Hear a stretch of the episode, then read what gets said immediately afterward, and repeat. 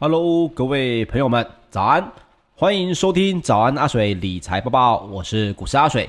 每周一到五早上八点到八点半，为您送上昨晚的全球大事，让你每天都比昨天的自己更厉害一点点哦。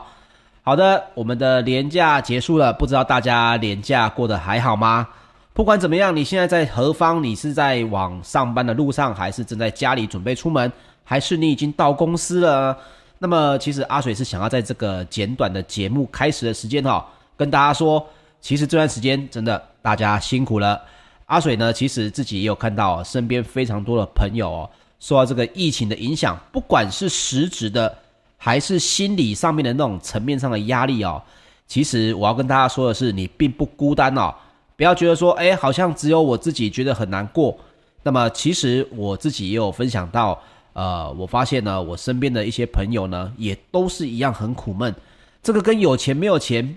我觉得影响并不大啦。应该这样讲，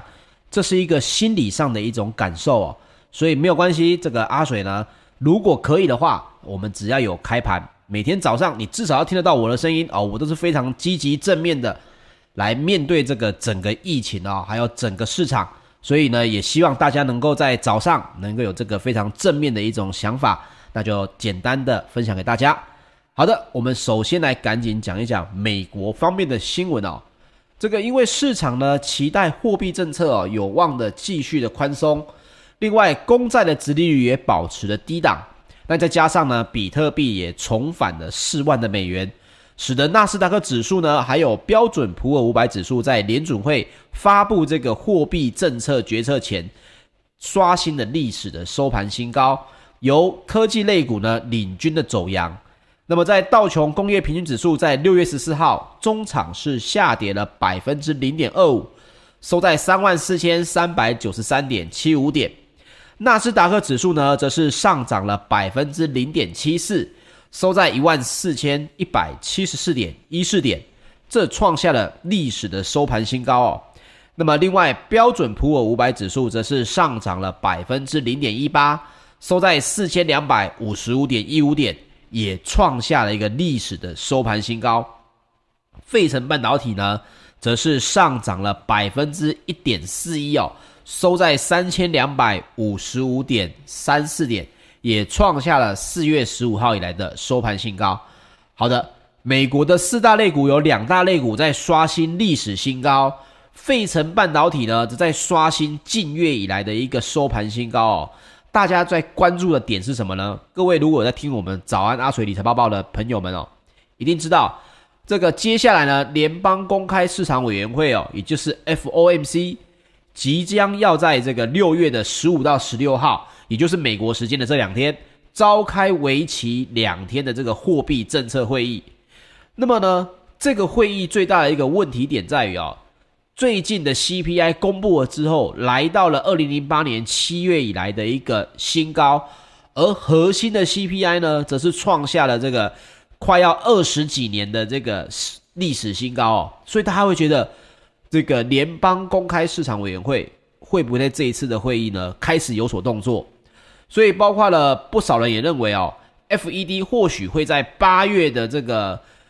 怀俄明州的杰克森洞的这个 Jackson Hole 的这个全球央行历年年会宣布来削减量化宽松货币政策，这是不少人的认为，并且呢，有没有可能在今年，也就是二零二一年的稍晚直接采取行动哦？之后 FED 就会考虑来升息。不过市场上面呢，也有一个很大的声音，就是预期央行会等到二零二三年再来行动。好。你会发现，整个市场对于这个 FED 的，包括 FOMC 的动作呢，开始有一点分歧哦。那么最主要是在于呢，为什么大部分的人认为 FED 应该会到二零二三年才来讨论这个所谓升息的问题？原因就是因为这是 FED 自己曾经在前阵子说的啊，就是认为，诶，目前为止经济的复苏还不到我们直接做人为的调控的地步，所以呢。当时候哦，当时候，FED 的说法是到二零二三年才有可能会调整哦。那么另外呢，也使得这个纳斯达克指数跟标准普尔五百指数哦，在这个发布政策之前继续的刷新历史新高哦。也包括了市场观察在报在报道，十四号的美股的走势呢，全都围绕在利率跟 FED 是否会修改货币政策的声明，包括了部分的这个有去访问这个投行的这投资长呢，也说到。许多人呢都期待 FED 将联邦基准基金的利率呢继续维持在接近零的位置，每月的过债速度呢也会保持一段时间。那么这也是推升美国科技股的一个很重要的原因哦。所以包括了礼拜四十七号，各位可以稍微来记一下这个时间，十七号也就是凌晨两点哦，我们台湾时间凌晨两点。联准会呢开完会就会来公布六月的利率决议，市场目前的预测是，FED 将会继续维持利率走廊在零到百分之零点二五不变，而且应该也会继续维持现行最高的每月 QE 购债一千两百亿美元的政策不变。另外呢，FED 近期其实一直在跟市场强调。当前的高通膨状态只是一个暂时的现象，主因呢是因为去年的低基期效应以及短期的供应链非常的紧俏，所以市场也在关注 FED 对于通膨的展望，还有说法有没有改变，以及今年内呢有没有可能来启动缩减 QE 购债的这个情况哦。那另外，在周一昨天呢，也开始美国总统拜登呢，也开始他在纽约的这个呃，在欧洲参加北约领导峰领导人会议的这个行程哦，且礼拜三十六号也会跟俄罗斯总统普丁来进行会面。那目前市场传出呢，欧盟的领导人哦，期待在本次的北约会峰会上面可以直接结束美欧之间。一些相关的关税战的问题，这个之前在节目当中也跟大家分享过了。那另外也根据《华尔街日报》的报道哦，FED 在上一季曾经表示过，将会在二零二三年前呢，将基准利率都维持在近乎零的水准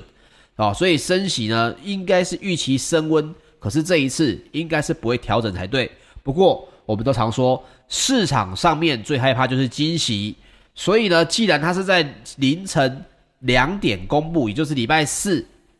影响的一定是礼拜四的股市。不管接下来你的动作是什么，记得如果你的资金呢在市场当中比较庞大的朋友们，一定要去做好礼拜三收盘之后到这个利率公布之前的相关的保险哦。不管你今天是要替你的现股买上这个选择权的卖权啊，做 put 的这个避险也好。或者是呢，这三天你想要来处理一些可能有赚钱的股票也可以。虽然我们现在大家预期都是不会有动作，可是如果你担心一旦发生风险，这个风险呢你暂时承受不了，那么就不应该跟他赌哦，汲取这个几率非常非常的小。这个是阿水要来提醒大家的。那另外我们来提到啊，刚刚 FOMC 一直在说，包括 FED 也一直对外宣称。高通膨这件事情是暂时的。好，这样子的说法有没有另外一个说法来类似相抗衡呢？有，而且说这句话的人呢，还身份地位，各位来可以看一下，这是摩根大通哦，在周一，也就是十四号的时候证实，该行呢正在疯狂的囤现金，因为他们认为呢，通膨很有可能并不是暂时性的。这也跟联准会哦，FED 的看法呢是背道相驰的，背道而驰的。那么各位就觉得不对啊？你觉得通膨不是暂时性的，为什么你是疯狂的囤现金呢？我们大家都知道，如果通膨不是暂时性的，那么什么意思？那么你囤的现金这件事情呢，可能你的现金通膨一高，你的现金就打折了嘛？为什么摩根大通的执行长会出来说他们是在疯狂的囤现金呢？这句话是不是有什么奇怪的误导的地方？诶，各位，如果你不小心看新闻哦，只有看前面这一段的话，你可能会觉得，如果银行都这样做，是不是我也可以这样做？所以会觉得，诶，我也要疯狂的囤现金，并不是哦。摩根大通在疯狂囤现金这件事情呢，是因为他要因应接下来他认为。通膨不是暂时性的这么高，所以联准会一定会被迫来调整他们的利率，还有改变相关的市场。这个意思是什么？现在是通膨偏高没有错，他们认为的是这个通膨在短期之内有可能会高到一个联准会会出手的调整的一个情况，所以呢，到时候市场哦，真正热门的这些这些包括投资的商品啊，就不会是现在大家看到的这些商品，所以他们在说我疯狂的囤现金，他并不是为了要抱现金度过这个。高通膨的时代，而是他在囤现金等待他们认为真正因为因应高通膨而出现的投资机会哦，这是非常不一样的。所以包括通膨的上升呢，是不是因为原物料短缺，或者就像是联准会说的啊，供应链的问题，这个暂时性的原因，还是呢可能会持续更久的这个争论，其实在华尔街一直以来都没有停止过。也包括德银呢，最近的发表一部报道呢，也宣称啊，全球的经济现在正坐在一颗定时炸弹上，疫情之后呢，将会迎来严重的通货膨胀。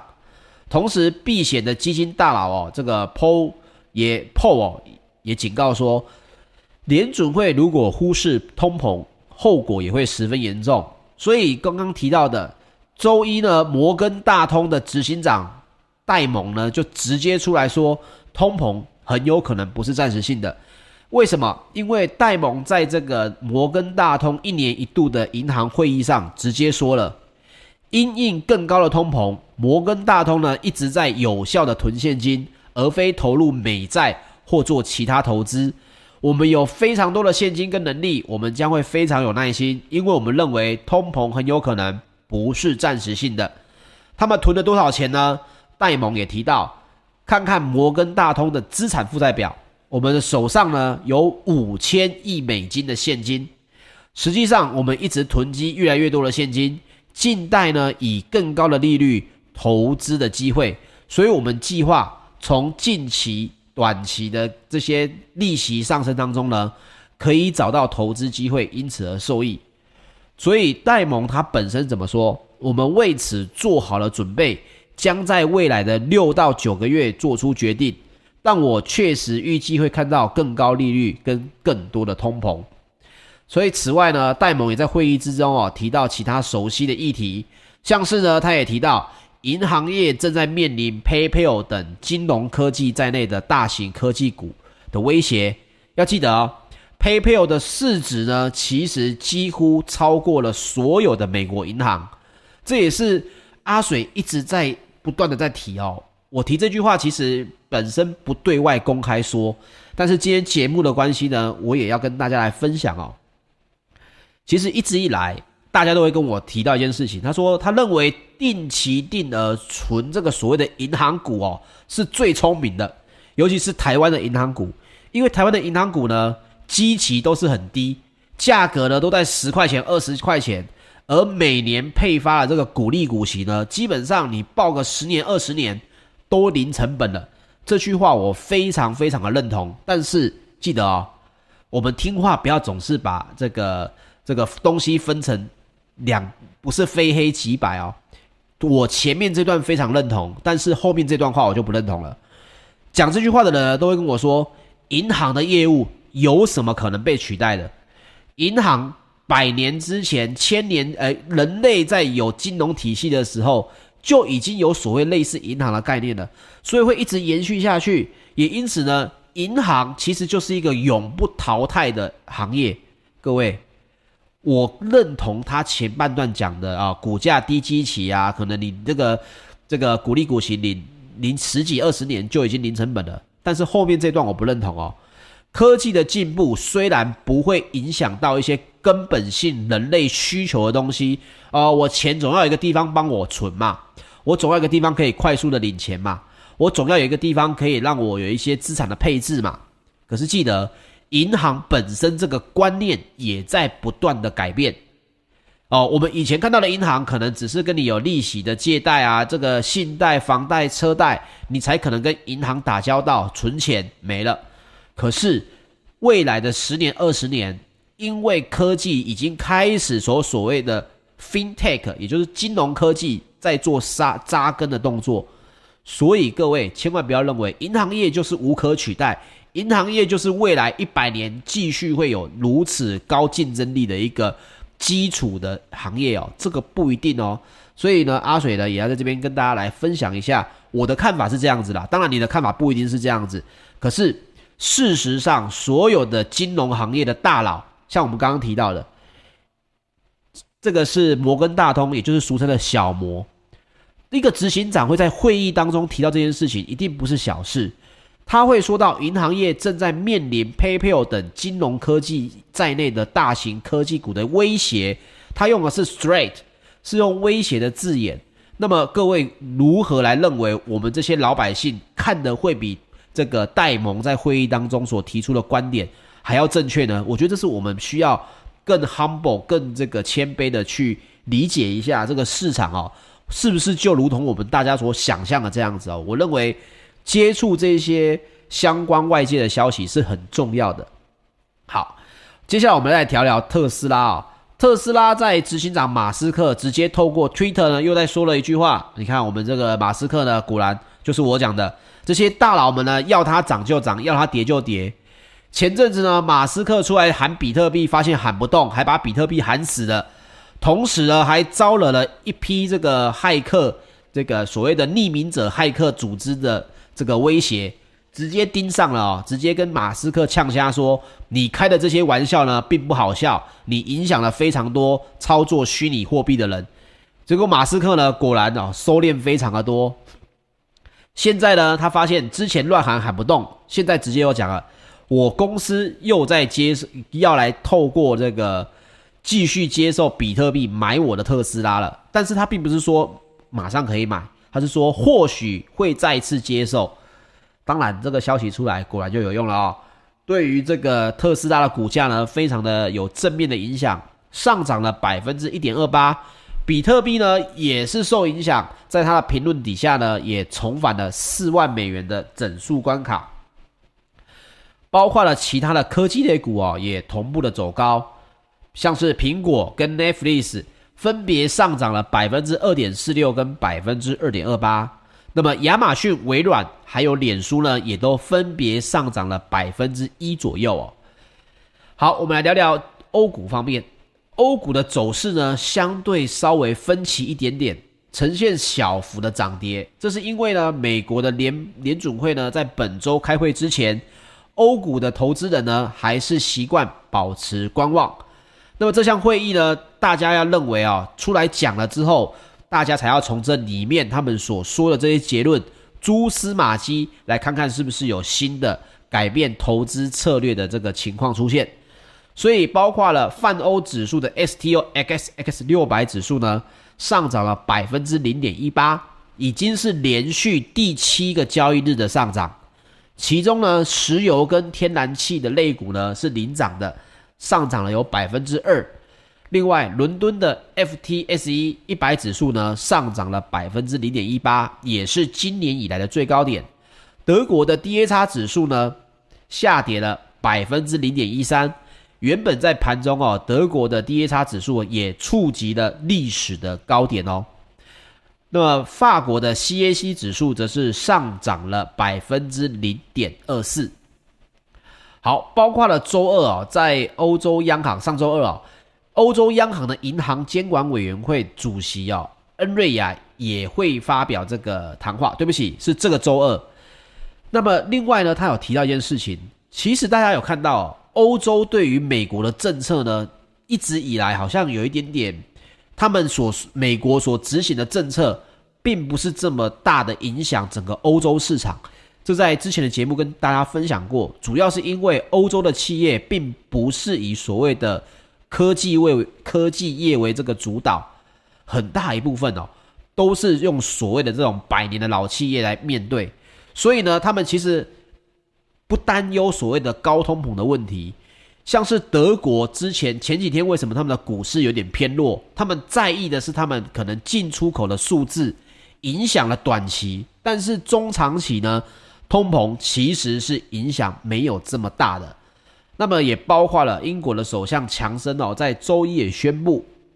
英国呢将会推迟四周的时间，要到七月十九号才来决定是否要取消针对新冠疫情的封锁政策，以便继续推动疫苗的接种工作。那么，他也同时表示哦，新冠肺炎呢，Delta 的变异毒株呢，让人担忧，所以开放英国呢，以经济已经造成了更多民众感染了新冠肺炎。那么，人们呢，也必须学会跟病毒共存。这个病例的增速哦，也超过了当时防疫路线图所给出的这个预期。不过呢，我在看这个相关的新闻的时候，也有讲到哦，也因为这个英国施打疫苗的关系，所以呢，感染的人数虽然增加，但是呢，死亡人数呢，并没有急速的上升哦。这对我们来讲也是一个好消息。毕竟，等到全球的经济恢复之后，这些病毒如果没有消失，还在地球上面四处窜。其实就跟流感一样，你不知道你什么时候会遇到，所以我们的疫苗呢，必须要同时对这些变异毒株持续的有作用，那么我们的健康呢就不比较有相关的保障哦。各位就觉得说，诶，听起来好像这个全世界各地好像都在渐渐的复苏哦，只有英国受影响，但其实不是，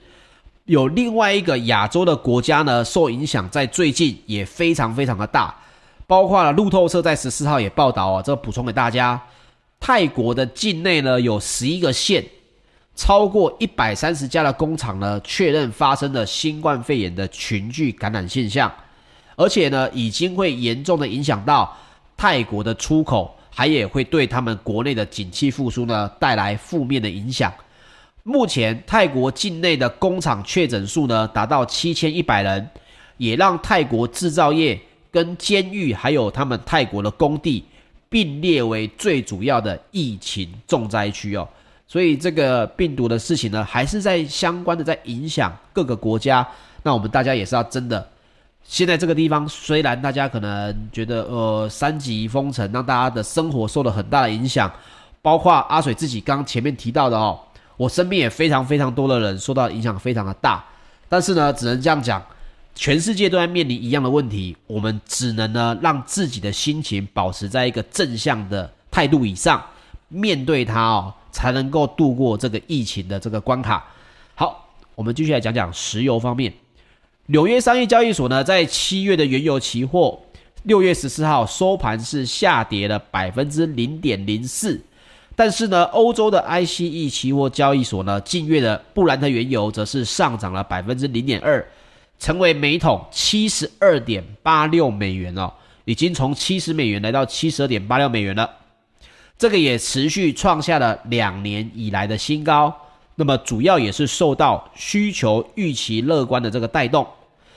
包括了石油输出国组织哦，这个月报也表示，报告预估呢，下半年国际油市对 OPEC 的原油日均需求量将来到每天两千九百万桶。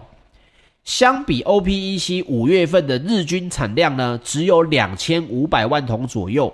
所以呢，下半年的需求量哦，是目前 OPEC 最新的产油呢也供应不了的，还相差了将近要四百万桶的这个需求量。那么主要的产量增加呢，目前还是要靠沙乌地阿拉伯。那么沙乌地阿拉伯五月份的原油日产量呢，是增加了三十四点五万桶。来到了八百四十六点六万桶哦。那另外也跟大家分享一下，之前我们常常提到呢，原本预估二零二二年的上半年才有可能回到疫情前的这个水准，但是最新的 OPEC Plus 呃 OPEC 的报告也预估哦，今年全球石油需求呢，一到四季的需石油需求只有九千两百九十三万桶。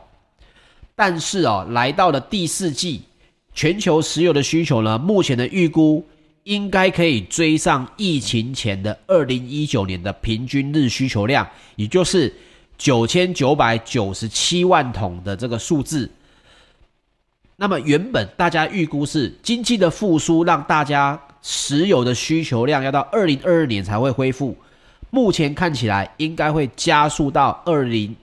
二一年的下半年。全球的石油需求量就可以恢复到这个跟二零一九年接近的这个水平啊、所以这也代表了我们的经济复苏比原本一到四月全球的经济复苏的速度是更加的还要稍微比预计快一些些的。